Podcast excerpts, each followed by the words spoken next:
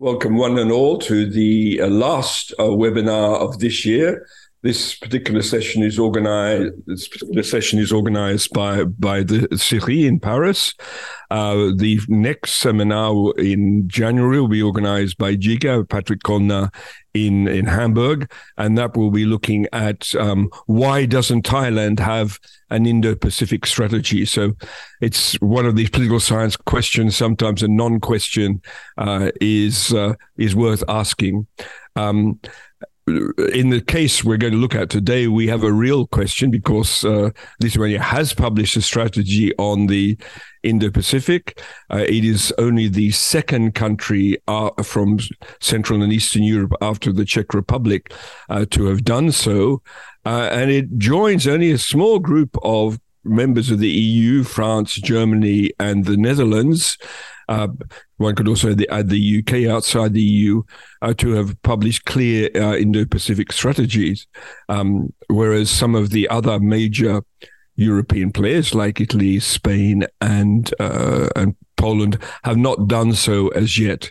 So we're very much eager to hear uh, about uh, why Lithuania has, in fact, published a, a well-structured strategy um, and I take it with lots of input from people like our speaker today, Linas uh, Didvalis, and, and his colleagues. Um, it's it's re- it's always reassuring to, to to go to a place where academics actually are listened to, you know, by policy policy uh, people, which is not necessarily the case in all countries of Europe. But without further ado, I hand over to to Patrick to introduce uh, our speaker. Um, thank you very much, uh, David. Uh, also, a very warm welcome uh, from my part to this, uh, I believe, the 22nd episode of our Franco-German Observatory uh, of the uh, Indo-Pacific. indeed, we are delighted to have Linas Didvalis today here as, as a speaker. Linas is an associate professor at Vytautas Magnus University in the beautiful city of Kaunas. Um, uh, Linas uh, has his uh, PhD from International Christian University in, in Japan, uh, and he has been a frequent visitor, um, especially to Northeast Asia. He's been a visiting uh, scholar in Japan, uh, in the Republic of Korea, and also in China. at Vytautas Magnus University, um, he is also head of the Center for Asian Studies. I understand that uh, I think there's particular interests, uh, professional interests that is, uh, on environmental cooperation in East Asia. Um, and he has taken a particular interest in Lithuania's relations with Asia, in particular Japan and Korea, and indeed a broader interest in Lithuania's relations with the Indo-Pacific. And this is exactly what we are going to hear about today. Um, so on to you then, Alina. Delighted to have you. Thank you very much for your kind presentation and very much thank you for inviting me here. Uh, I'm honored to, to talk about uh, Lithuania and Lithuania's uh, affairs with uh, East Asia and a broader region. And uh, at the beginning, maybe I have to mention that uh, I'm talking here as, as a person, as an individual, uh, because indeed I was in the advisory committee when this uh, strategy of Indo-Pacific of Lithuania was prepared. But of course, I, I cannot talk in the name of, of the ministry or any other institution. I'm talking as a person. And also, I can mention that uh, this uh, strategy is quite fresh. Uh, so there is not that really much uh, data to talk about uh, about its implementation and achievements. So indeed, when I will be talking today, I will talk about the story of of the strategy, how it came up, but I have to well engage in quite many of the speculations in many ways when I'm thinking uh, about the future of the strategy and how it will be implemented. And I and again because of this uh, fresh topic, hot topic, of course there's not uh, no research done about it, so I haven't done uh, proper research about this topic myself. So that also has to be taken account that it's uh, sharing of opinions, basically what what I will do uh, today and, and some experiences. So I will share my screen um, because I have some uh, slideshow uh, uh, hopefully you can see and everything looks fine on your side.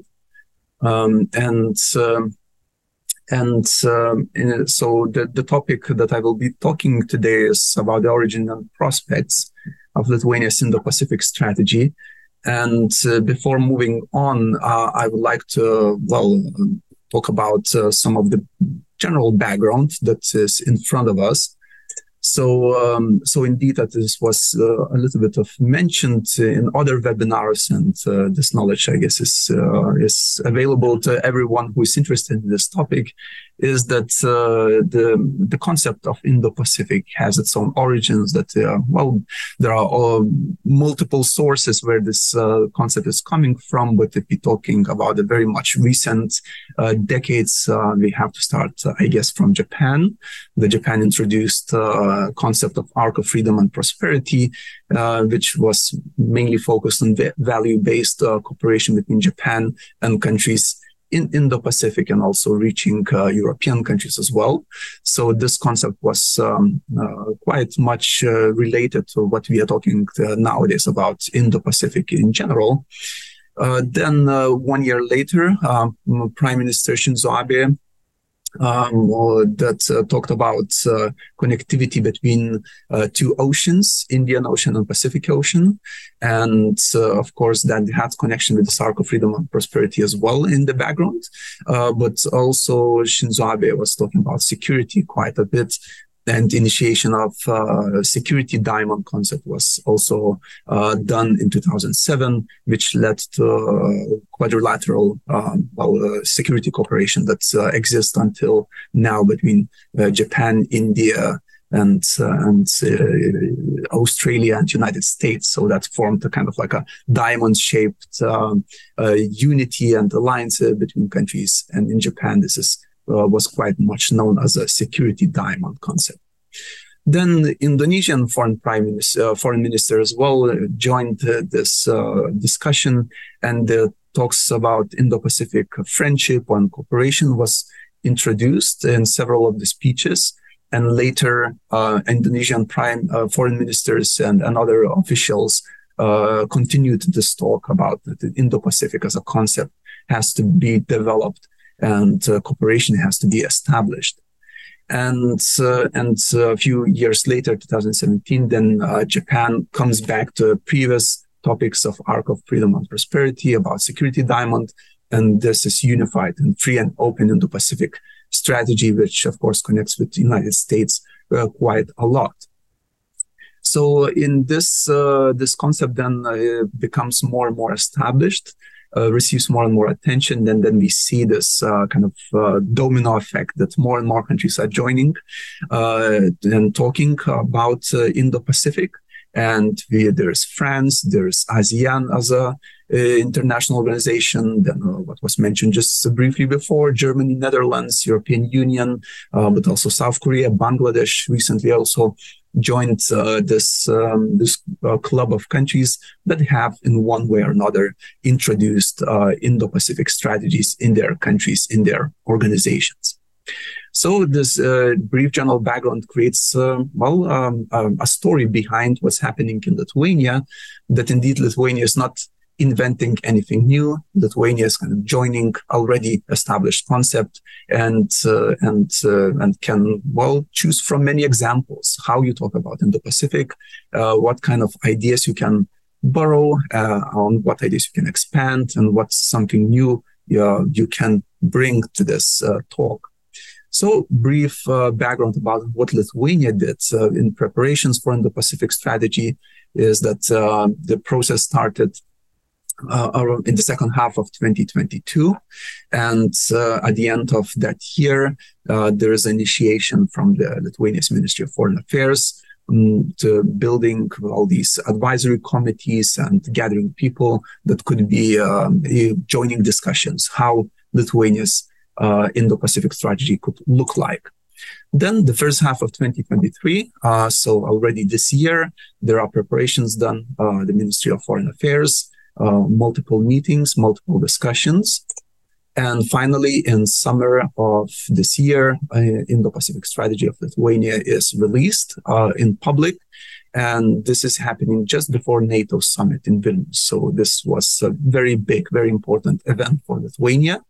Uh, Lithuania is, uh, as you probably know, uh, is in, in the whole context is at the well at the edge of NATO. It's uh, the bordering country of NATO that puts Lithuania in this uh, peculiar position uh, regarding also the whole Lithuania's history and previous Russia's aggression uh, against Lithuania, now the current aggression against Ukraine, uh, then as a bordering country, Lithuania has a lot of to say, a lot of experiences to share. Uh, so the timing of this NATO summit in Vilnius was uh, very, very important for Lithuania.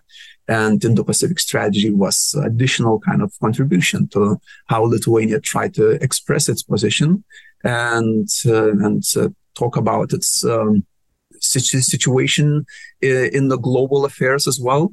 Uh, so maybe it's not surprising that uh, there was a lot of effort put to release uh, Indo-Pacific strategy before NATO summit to give extra attention to it. And then the second half of 2023, right now, actually, the, there is a preparation of action plan uh, for the strategy. Uh, the action plan uh, will be for year 2024 and well, the, there's a goal, um, as far as I know, to prepare these action plans on the uh, annual basis. Uh, to to deal with all the changing situations because the, well it's a very dynamic uh, field in which you have to navigate uh, quite flexibly quite carefully so uh, so this action plan will be uh, done uh, on the annual basis and uh, at the moment, there is no action plan yet, uh, which is maybe a little bit of concern um, uh, that um, the time is ticking and the year 2024 is very close. Um, uh, but um, well, hopefully this action plan will be released uh, in the upcoming days very soon um, because uh, people are working on it at the moment. So to give you a little bit of background, what's happened to Lithuania before um, Indo-Pacific strategy was introduced. Uh, and we have to talk about political dynamics, uh, political calendar of Lithuania uh, as a democratic country has well uh, changes uh, uh, again and again regarding composition of parliament, who's in charge, who's in the who's president, who's prime minister, and so on and so on. So indeed, October 2022 was um, uh, important timing, time, and re- relevant uh, for our discussion. Is that parliament election is happening, and in Lithuania, a new coalition is, is formed and comes into power. It's formed uh, out of uh, two very liberal parties, Liberals Movement and Freedom Party, and one uh, party that positions itself uh, as a conservative party, Homeland Union. But at the same time, Homeland Union has some progressive uh, sub um, kind of groups as well, uh, which uh, can explain why is, uh, that kind of arrangement is made and that, that kind of coalition is formed. And very soon after, this coalition is announcing um, its program uh, and make some promises. And this program has a short, um, a few sentences paragraph that is uh, talking about foreign affairs. And that paragraph looks like this. I'm sorry. So it says uh, that uh, we will pursue a value based foreign policy and we will uh, actively oppose any violation of human rights and democratic freedoms uh, around the world, assumingly. Uh, we will defend freedom fighters, uh, and that's um, and uh, the scope would be from Belarus to Taiwan. So this uh, picking these uh, two two countries, of course, uh, is sends a signal in in the sense how broad is the scope and and the ambitions are that, that are quite high. And we will ensure the continuity of transatlantic foreign policy relations. This strategy, program says and uh, implementation of national defense agreement, which is well um, Lithuania's uh, kind of um, uh, multi-party agreement about uh, national uh, interests, and uh, so that's is repeated here. And we will deepen Lithuania's engagement and participation in EU policy making. so this is the quotation from quote from coalition program, which sets a signal to, to everyone what to expect and um, well, as you know, in democracies, these uh, programs and promises are not always fulfilled uh, to the fullest. So in November 2020, it's not very clear on what will happen in practice. Um, but uh, but soon uh, developments start to happen that show this, this ambition of the, the government to implement uh, these uh, promises. So soon later, um, one year later, Lithuania pursues opening up of new embassies in in Indo-Pacific region, so South Korea and Australia. And again, Lithuania is um, not a uh, not a big country, as you know, uh, with limited resources. So uh, the the amount of uh, embassies in in the Pacific was quite limited uh, until recent years. So um, so this is a big breakthrough. Embassies in South Korea and Australia.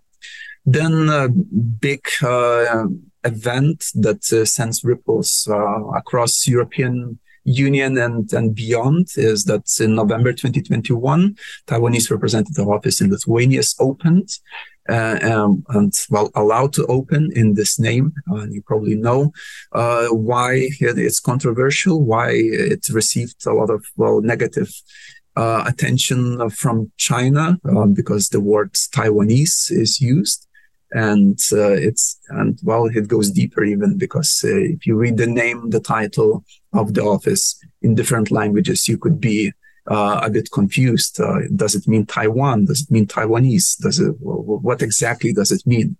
So all this becomes a big uh, controversy. And um, for lithuania has to also deal with china's um, um, well, uh, dissatisfaction with this move uh, so there are economic uh, unofficial um, sanctions are introduced, and also downgrading of uh, diplomatic affairs is also happening.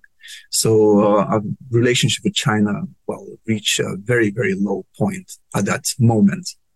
Um, Lithuania continues on, uh, moves on with um, establishing more uh, ties with the Indo-Pacific region. So there's embassy in Singapore that is established uh, in July 2022, and November 2022 is marks the opening of representative office in Taiwan. So all these steps are showing uh, certain preparations, a certain kind of diversification of Lithuania's foreign policy that previous countries that uh, did not receive that much um, well attention um, receive much more of it with the new government and uh, and certain developments like China's reaction then I guess uh, well, contributes as well to further steps that Lithuania is taking. So if you open up uh, Indo-Pacific strategy document, and you can easily find it, it's available in Lithuanian and English languages. Uh, so the document is, is well, not that really long. It's um, half an hour read and, and you can get through it quite easily. And it's also structured into five parts. There's introduction and conclusions. And then there are three um, building blocks uh, that are there. One is dedicated to security policy, one to economic cooperation, and another one to soft power and networking affairs and uh, and and each of those well building blocks they have uh, statements uh, numbered statements that you can see um, and they explain kind of step by step or sector by sector what could be the interest of Lithuania in um, in these areas uh, connected to Indo-Pacific region. What kind of expectations strong points challenges exist? All that is is written uh, there quite clearly I will not go that much through this document because, well, it's it's open for everyone to read and uh, interpret. Uh, so my goal is uh, is not really um, due to time limitations to, to get very much into details, but uh, but uh, I I want to stress uh, some of the background the, or some of the reasoning behind the creation of this Indo-Pacific strategy that is mentioned in the strategy itself and uh, right at the very beginning, you can see that uh, China and Russia is mentioned as two um, kind of um, uh, two big reasons why Lithuania is considering Indo-Pacific strategy, uh, and um, mentioning first of all, of course, Russia's aggression against Ukraine, and then China's uh, connection with with Russia and, uh, and this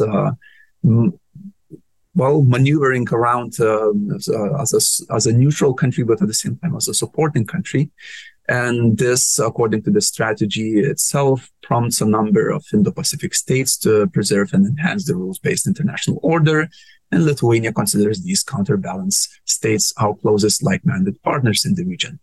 So, um, so uh, China and Russia is posi- positioned as, uh, as very much contributing um, and then pushing Lithuania to consider a uh, broader region uh, and then look for partners uh, there.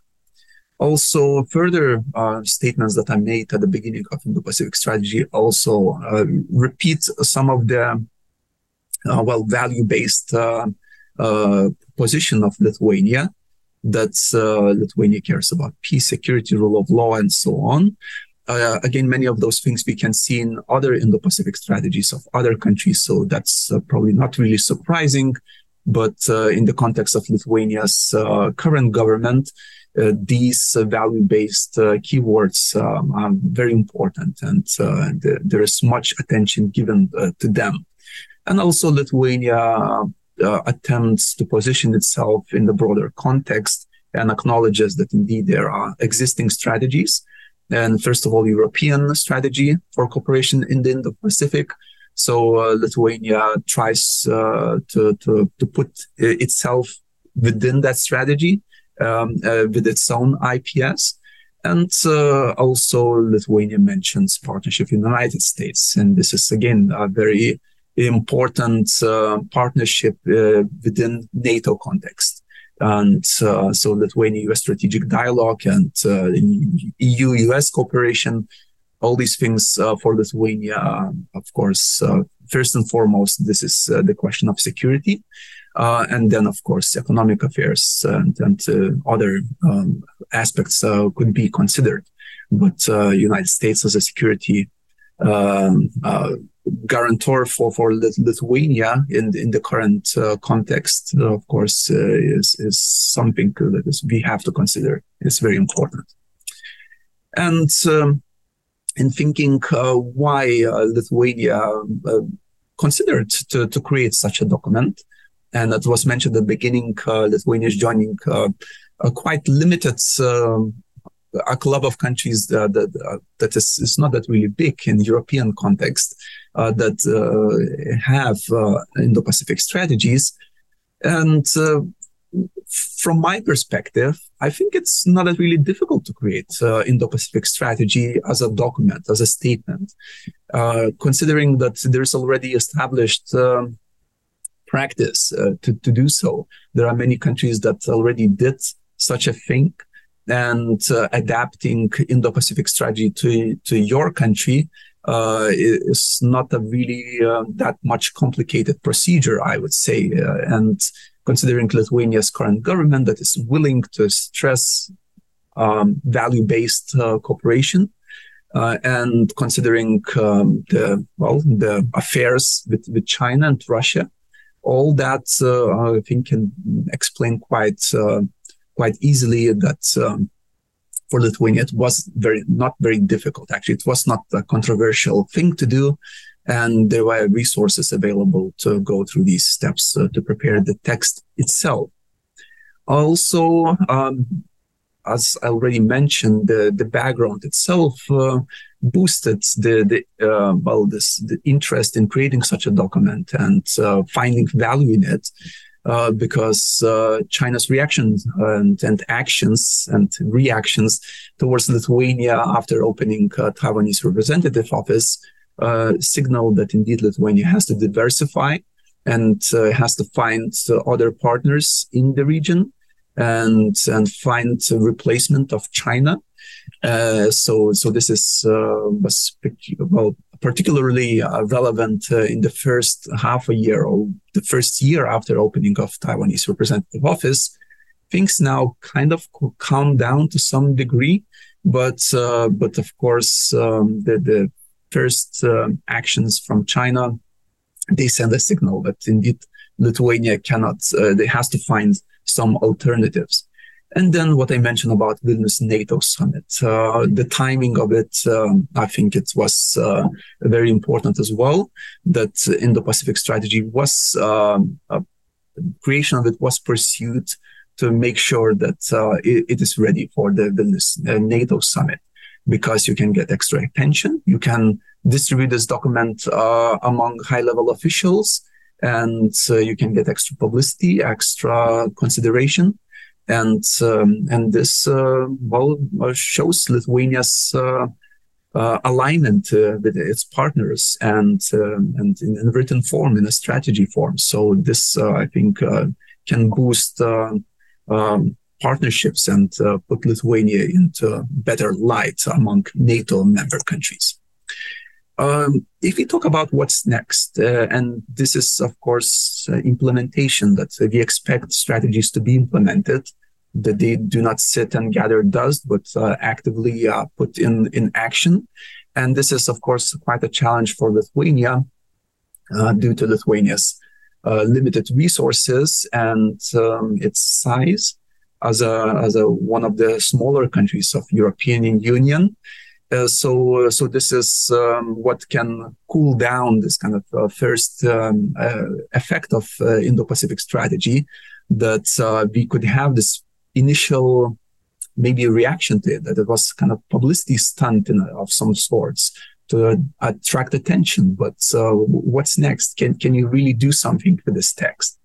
And and i understand this kind of attention uh, argument which i think uh, is is quite relevant and, and, valid but at the same time i'm not among these pessimists that would say well this that's it um, the uh, the strategy uh, the strategy's kind of purpose now is is, is fulfilled. Uh, I think uh, there's much more that Lithuania can do, and uh, I think will be able to do. And uh, to to think about the future, I would like to encourage to get away from this maybe again first impression of how strategies are implemented. That we have expectations, maybe that governments allocate a dedicated budget and this budget then would be uh, uh, encouraging um, moving forward. Uh, that the strategy would get funding and certain steps, certain activities would be done uh, to implement the strategy.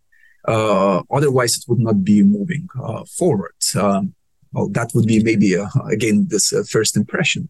But from my point of view, I see Indo-Pacific strategy in Lithuania's context um, as a tool that could be um, um, could be used for many other things.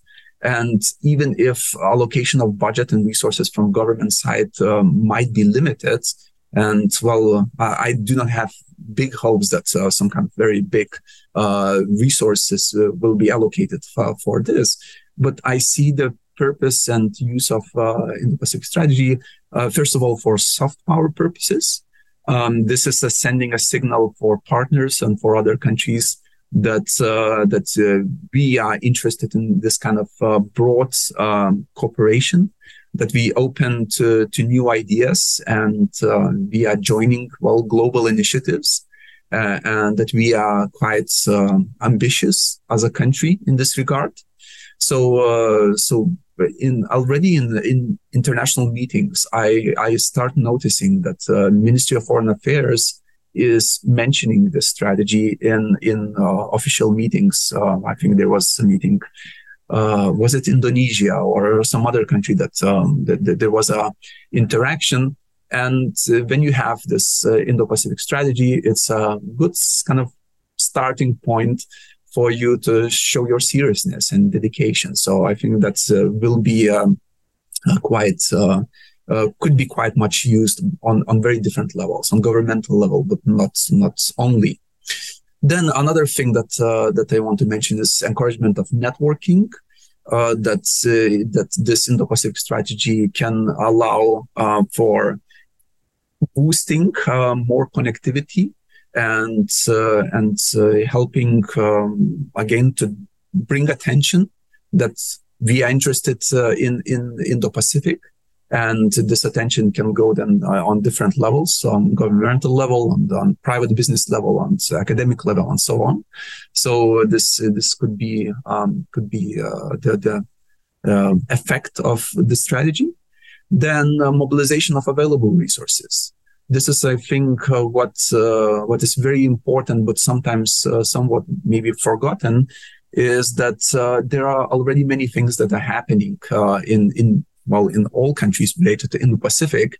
In Lithuania's context, we have uh, well, I'm the, uh, talking from my, of course, uh, platform, but uh, we have partnerships, we have cooperation with Indo-Pacific countries in academic affairs, in research purposes, and and and exchange of students and so on and uh, we have been doing this for quite a lot of time actually so this is uh, we already have some experience the same with other universities and some businesses have business affairs and uh, in in this regard so but how you can mobilize those existing resources and existing experience and uh, i think indo-pacific strategy could be used by well some institutions to, to encourage this kind of uh, networking, domestic networking, and then boosting uh, some of the activities.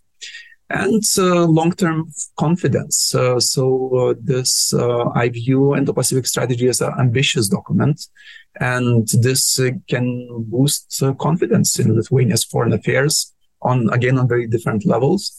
And this could be the effect. Um, that can turn in all kind of activities uh, in the future. So, so these are my kind of uh, observations that I can uh, mention at, at, this point. And uh, intentionally or not intentionally, I actually skip quite a few things, quite a few details. And I'm open uh, for questions, uh, so I could maybe expand and explain certain things uh, in uh, that would be interesting for the audience. So I will stop here and looking forward to your questions. Thank you very much, Linas, for a very clear and presentation and extremely extremely well structured.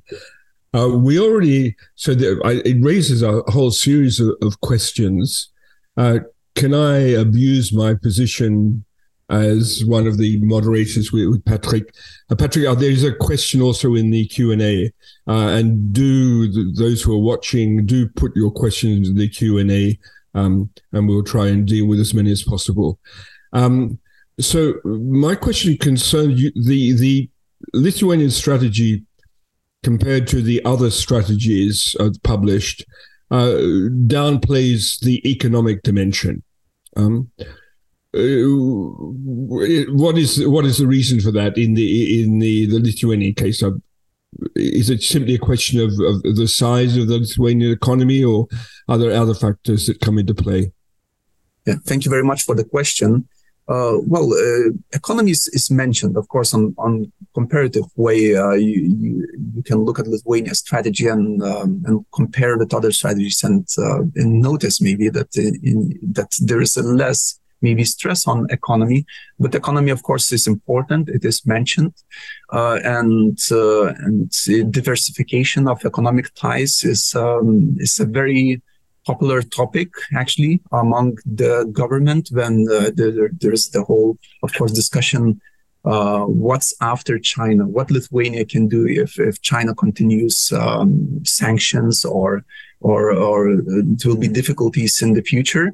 uh, can Lithuania diversify and divert some of the trade relationships uh, and uh, find some other partners in the region? So I would say that in the public uh, discourse, economy is a very important topic. And uh, in, in the strategy, it is well mentioned uh, as well to, to well reflect that. But at the same time, of course, uh, the strategy is born uh, in this uh, in 2023. Uh, in the year when uh, the, one of the main topics for Lithuania is uh, security, already from 2022, and uh, concerning, of course, Russia's aggression towards Ukraine. And uh, in this context, security uh, received much more attention and uh, and the fact that uh, this uh, strategy is also released at the moment when there's a NATO summit in Vilnius also strengthens security aspect in the strategy as well.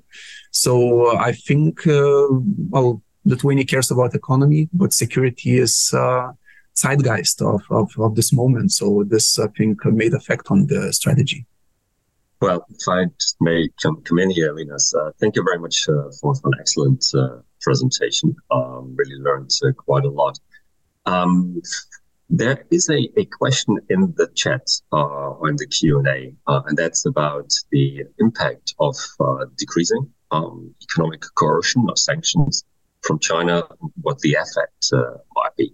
and that will be a very interesting question to you, and also maybe for those who don't on a regular basis follow relations between Lithuania and uh, China. Maybe you can t- tell us a bit about uh, the, the, the context there and more recent developments. And if I may, just just to add a, a few questions, um, uh, you did a very good job in terms of uh, contextualizing uh, Lithuania's uh, Indo-Pacific strategy, and you sort of emphasize also the domestic context uh, out of which this is emerging. At the end of the day, all politics is local.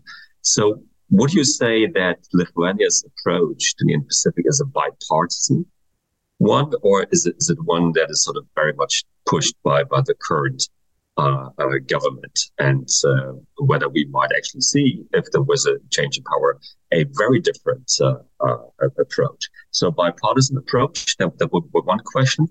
The other uh, question would be on um, with these strategies, I mean, sometimes they are supposed to send signals to various kinds of partners. Um, so it could be, of course, then partners uh, in the Indo-Pacific itself. Uh, but of course, it could also be audiences in the European Union. Or you might want to signal to a country like the United States. Um, and I was I was wondering uh, whether you could speculate a bit about sort of the primary and maybe secondary audiences uh, of uh, of the Indo-Pacific uh, strategy, um, both within the, the region it, it itself, also thinking of countries like indeed um, uh, uh, China. Uh, or other players like you know, like Taiwan. so a bit sort of speculation on, on sort of the audience, the intended audience or audiences of, of the Indo-Pacific strategy. Yeah, thank you very much for these three questions. I will start from the in the chat uh, about uh, China's decrease of economic um, sanction coercion on Lithuania, um, and uh, so uh, these sanctions were the most visible and attracted the most attention in the first few months after Lithuania opened Taiwanese representative office. And at that time, indeed, uh, the, there were many news and many kind of uh, about the troubles for, for companies to get into Chinese market. The ships would be stopped, and Lithuania would disappear from uh, China's uh, systems that would um, well deal with the documentation and so on. Uh, so all these. Um, uh, things signal that indeed, uh, and the timing shows that China was trying to show um, that Lithuania will have to deal with repercussions in in the economic way. Uh, this uh, then led to Lithuania, uh, together with some partners in European Union, to apply to World Trade Organization and um, to issue a complaint uh, and uh, and initiate investigation against China. So there was an international kind of attempt to, to deal with this in the, this uh, in the legal way, in a sense. So, uh, Linas, if I could, you just adding on that, there's a question in the Q and A which is uh, related to this, uh, which is what might be the impacts of China's decrease of economic sanction coercion on Lithuania on the country's position on China and its Indo Pacific strategy. So, the impact of the decrease of economic sanction coercion on Lithuania from China. Yes, so so, uh, so indeed, uh, in after this increase, uh, now there is a decrease, uh, which is uh, while creating this uh, new conditions uh, that businesses start to regain um, access to, to Chinese market, and the statistics are revealing that that these sanctions are not some kind of embargo, and um, and the situation is improving. Uh, and uh, so so that is then uh, leading to, to, to the question that's whether that is changing the, the, the discourse as, as I understand uh, on, on, um, on, position on China. But uh, at the same, so but I would not really see that uh, that the discourse uh, and the position would be changing uh, in in because uh, everything again is happening in this uh, context of, of security context, and uh, China's position regarding Russia's aggression and partnership with Russia. In Lithuania's context, this is a big deal, and this is discussed quite a bit. Uh, and it gives uh, well extra this uh, layer of suspicion and, and, criticism towards China. That uh, even though the economic partnership might be reestablished and uh, and economic affairs might be uh, ongoing, we still have to be well careful with how we are dealing with China, and so our relationship cannot get back to uh, well original level. So uh, so this is then uh, creating uh, the this the, the outcome would not be changing that much uh, the position uh, towards China. Again, the the question mentions country's position and um, and of course. Who, who is representing that? and on government level, of course, there is the same government, so their standpoint is, is not really changing. Uh, we could, of course, uh, get uh, into more detail, but I'm not sure if time allows what businesses are thinking, what people are thinking. This would give more nuance. but on the government level, on very official level, that is not really changing. I'm not sure if I answered the question. Uh, those last, maybe I can uh, confirm if there are some follow ups. Uh, the second question was about bipartisan support or whether it's only for the in, initiative of, of uh, the current uh, coalition. Uh, and for the strategy, um, I did not hear and notice any opposition voices that would be saying that it's not suitable, that it's a waste of time or, or, or resources. So, uh, although the current government uh, was initiating uh, the, the production of the creation of the strategy, uh, it did not really receive uh, any uh, opposition voices in, the process. And after it was announced, there was no um, well, no no big talk or discussion that it's it's uh, that it's not suitable for Lithuania. So uh, so it seems that uh, the support is is quite well universal. And again, we can coming back even back to the, this first question to some degree uh, there is, of course, uh, election upcoming in Lithuania uh, next year, and uh, and and there is a question of what the next government will do, and most likely it will be a different government, different coalition, and uh, of course the the main topic would be whether this Taiwanese office will be allowed to continue its activities or maybe the name uh, change will be initiated by the new government uh, because the opposition was quite loud actually and quite uh, expressed their opinion that the allowing Taiwanese representative office to open with its current name was a mistake.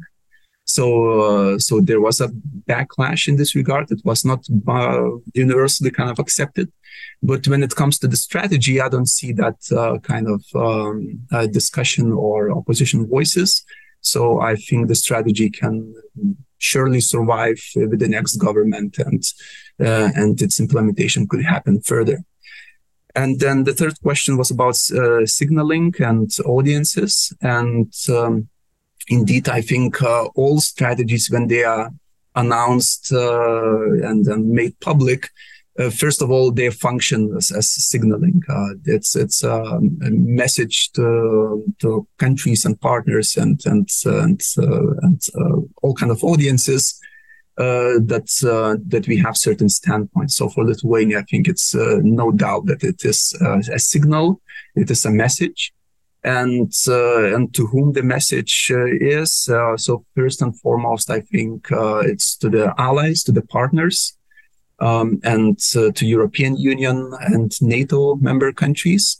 Um, because it is indeed reflecting what the partners of Lithuania are saying. Um, so this strategy does not really make some kind of statement that will go against the accepted uh, things already by the partner countries Uh, so Lithuania is signaling we are uh, part of the team. Uh, we are an ambitious partner, and we will move forward together with you.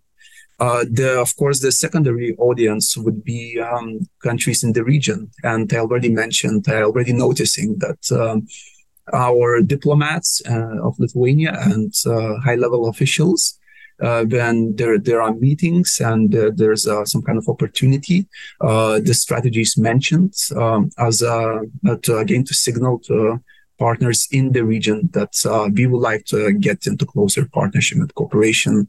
Uh, so so this is quite clear.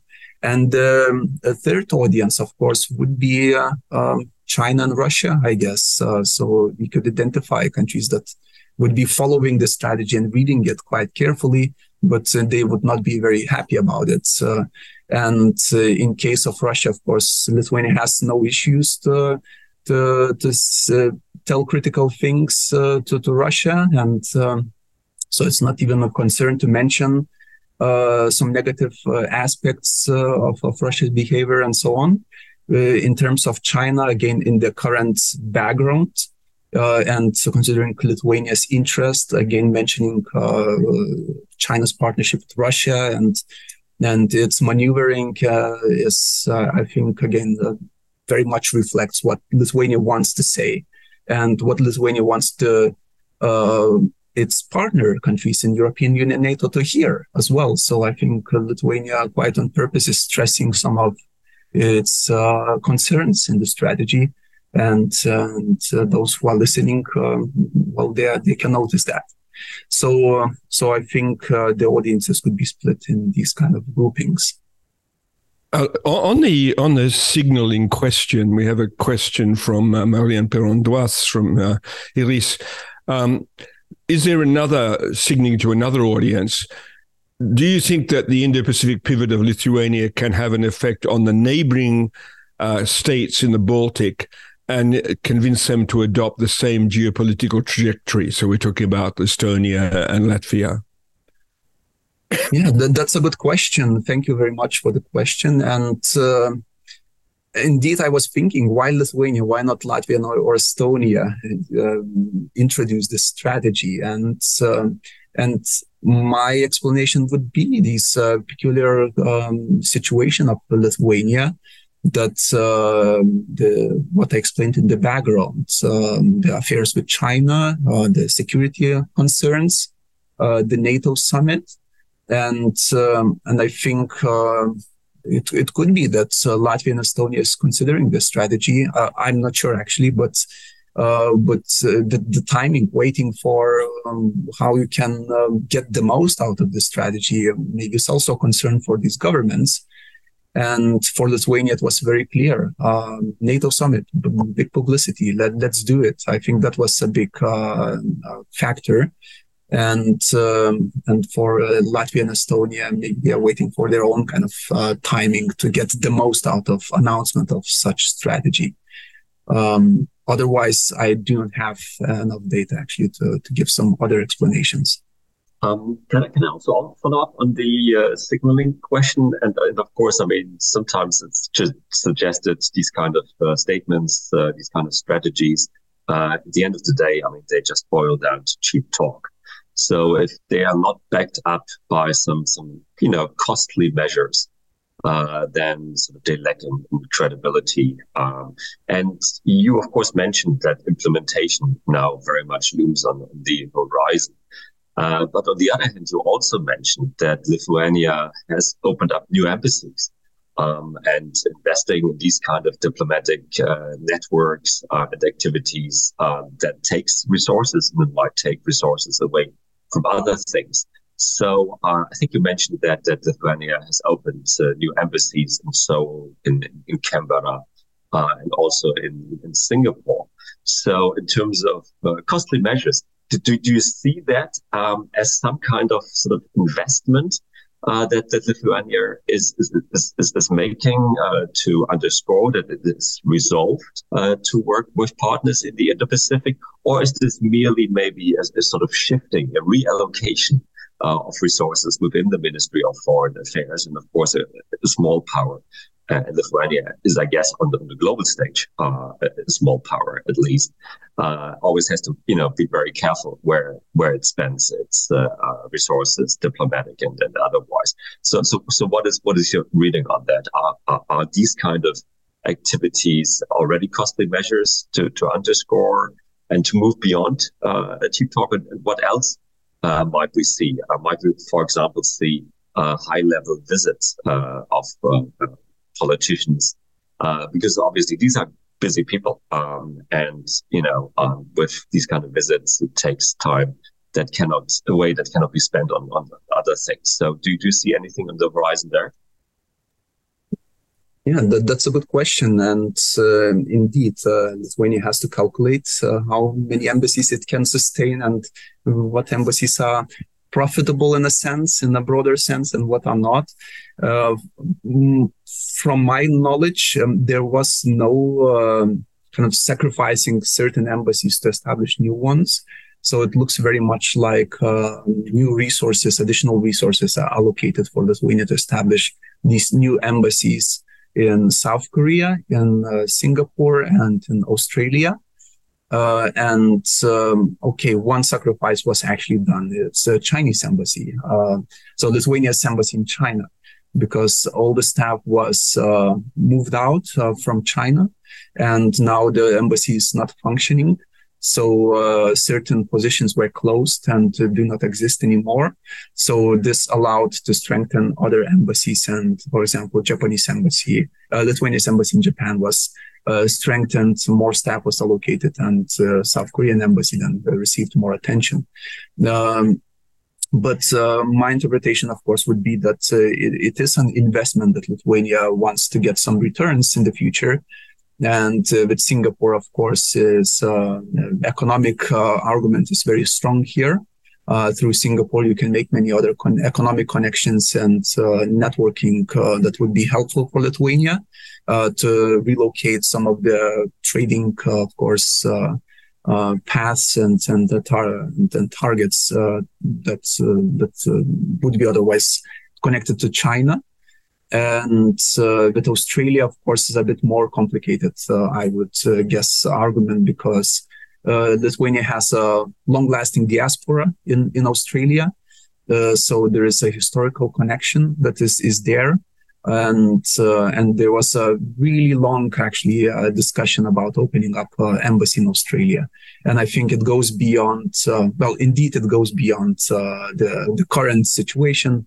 If I remember correctly, even uh, 2018 or maybe 2016, like uh, five, six, seven years ago, there were there was talk. Uh, let's open up embassy there, and uh, only now it's realized. So I think it's a longer fight that the Ministry of Foreign Affairs was fighting, and and maybe this um, uh, strategy was um, one additional argument that let's do it. It it makes sense uh, even more now. So so I think that's the situation. And uh, but indeed, I, I uh, share your skepticism that uh, these kind of documents that um, cheap talk, uh, just only a statement that is made, and uh, and then uh, without budget, without pushing from the ministry or from the government in a larger sense, nothing much would happen. And and yes, I I'm not really optimistic that Lithuania can allocate even more um, substantial resources to implement this strategy. But that I tried to uh, build my argument in the presentation, I see broader impact. And maybe I'm not very, uh, of course, objective here. And indeed, I'm coming from Asian studies, so I cannot, I want more and more things happen like this.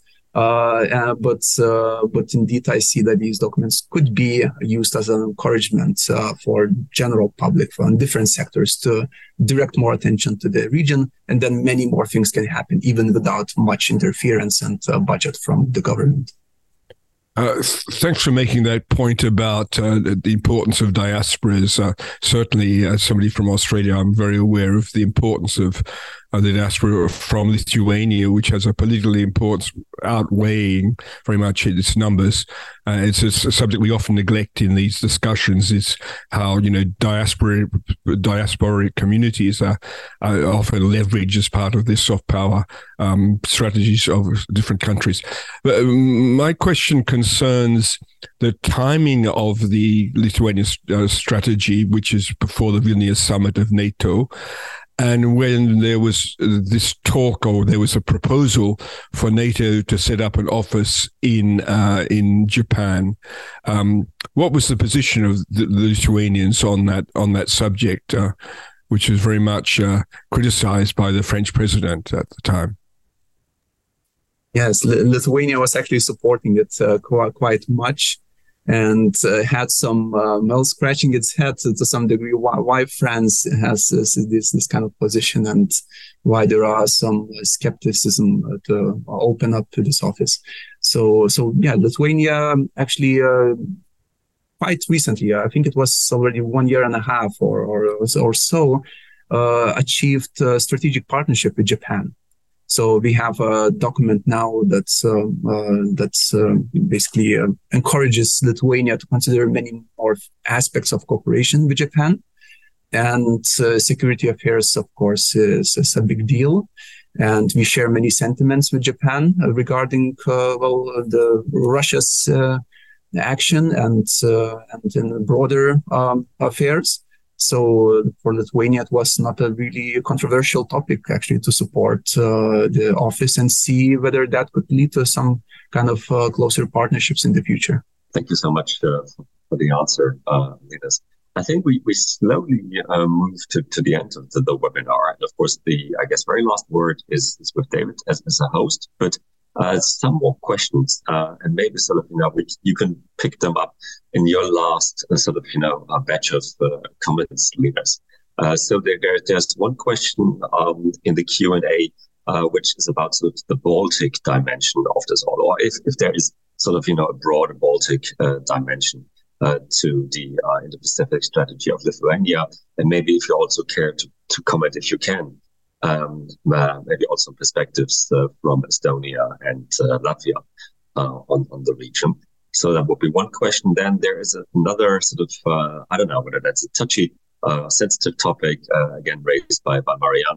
Um, and that's about uh, the proposed expansion, if you will, uh, of uh, NATO in the Indo-Pacific. On, on, your perspectives there, and I guess you also alluded to perspectives from population, from citizens uh, in Lithuania, from, from business, uh, and how they might or might not diverge from the governmental position. So, you know, quite quite a few questions. You take your pick uh, for for your last uh, set of uh, comments. Yes, quite a choice. Uh, so I, I, think I mentioned uh, very um, just recently about this office in Tokyo, NATO office in Tokyo, and explained that Lithuania quite much supports it and sees it in a broader kind of uh, like-minded uh, cooperation of cooperation of like-minded countries that uh, based on values and. so for Lithuania, it was not that that very much controversial. This expansion, um, regarding the Baltic states, uh, again, very quick answer from me that uh, I haven't heard of any partnerships actually. So maybe something is happening uh, very much internally, but uh, doesn't go very much in public. That um, Lithuania, I have, I do not know that there, there is any coordination with Latvia or Estonia regarding this Indo-Pacific strategy or any kind of other cooperation. Um, but uh, of course, regarding uh, views toward China, we see some of the, well, coordination to some degree because uh, both Latvia and Estonia uh, quit um, this format of uh, Central and Eastern European countries um, that um, that they had partnership with China. This format that is always changing name because it used to be like 16 plus one, then 17 plus one. Now it's back to some other number. Uh, so this this format is now does not really have Baltic countries uh, in it. So that shows some of uh, coordination. And uh, speaking about uh, domestic uh, opinions, so regarding Indo-Pacific, I think it's a bit too kind of there's a distance from society uh, when it comes to these kind of strategies And uh, if you ask average person on the street, uh, what do you think about Indo-Pacific strategy? Most likely, most people would say, I, I have nothing to say. Uh, I have no knowledge about this. And um, so most people would not be really caring um, or, or, having a neutral position. Uh, more uh, what I had in mind about uh, these diverging opinions domestically was regarding relationship with China, because the at least at the beginning when the Taiwanese office was established in Lithuania, uh, the opinion among the business companies and among actually many people in Lithuania, there, there were opinion polls done were very skeptical, saying that uh, the government's ruining uh, a lot of investment that was done uh, into establishing uh, economic affairs with China.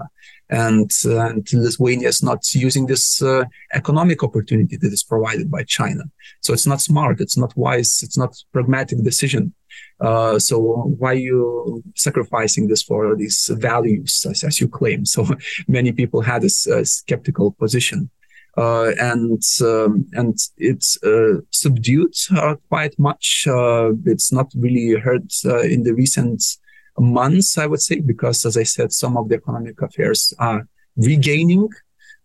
some of the markets are regained, and um, at the same time, the, the whole security affairs and looking at China's partner of Russia, well, from Lithuania's perspective, it's uh, it's a really concerning thing. So this also um, well allows to to to have a skeptical opinion towards China and uh, and and maybe uh, from the hindsight to look at the uh, these activities of Lithuania's government, um, people can find uh, some of the explanation. Oh, okay, now it kind of makes a bit more sense than before. Uh, so, but it's still it's a complicated uh, affair with, with, these opinions, especially when it comes to economic opportunities re- re- regarding China. So um, that's my short, uh, as much as possible, answer about this. Thank, thank you very much. I think we shall, shall need to to, to stop at this point. We're already a little bit over time. I think the important, and thank you very much, Linas, for your presentation, because beyond the Lithuanian case, you really raise a very central question: the tension between a valued, a values based uh, policy towards Indo-Pacific or strategy on the Indo-Pacific and an interest-based strategy. And we, we often hear this mood music about like-minded countries around the Quad. You mentioned the, in the Vilnius summit. It's interesting that there were, I think, both the Australian Prime Minister or, and the South Korean President. I'm not sure they were president of that summit, but they were president of the summit before. And now we have these sort of NATO you know, allies um, that are already present, and it's not insignificant that they're the places where you decide the Lithuanians decided to create two new two new embassies. So this tension between you know values based and, and interest based, I think, is is really a central theme uh, that, that cuts across all of the varying strategies towards Indo-Pacific, and in in fact, in terms of the practice of relations in the Indo-Pacific. Um, and then on that point, uh, let me conclude just by announcing again that the next uh, seminar organized by by GIGA will be concerned with why doesn't Thailand have an Indo-Pacific strat- strategy, given that um, you know its geographical situation, um, and uh, we'll have the pleasure of having uh, Thitinan Pongsudhirak from Chulalongkorn University talk on that that subject. But thank you very much for for finishing this year of seminars of webinars. Our twenty second uh, webinar. We've got now a significant track record. The recording will be available on both our websites of GIGA and of of the CERI, and uh, we look forward uh, to those participating, uh, to uh, to others, uh, to the, the, new year, and to another year of activities concerning the Indo-Pacific as we go on from strength to strength. Um, with the CERI, we now have a new uh, director of the CERI, Professor Stephanie Balme, who's very keen on uh, pushing further forward um, our activities uh, with our friends in GIGA and with our European friends and colleagues. So again, thank you very much, Lena. Um, you, uh, thank you for the audience. Um, all the very best for the festive season. Season. It's very difficult to know. Uh, for those from the Christian tradition, a happy Christmas. Uh, for those who are not, uh, whatever uh, tradition you follow, uh, may you have an enjoyable period towards the new year. And see you all next year. Thanks very much.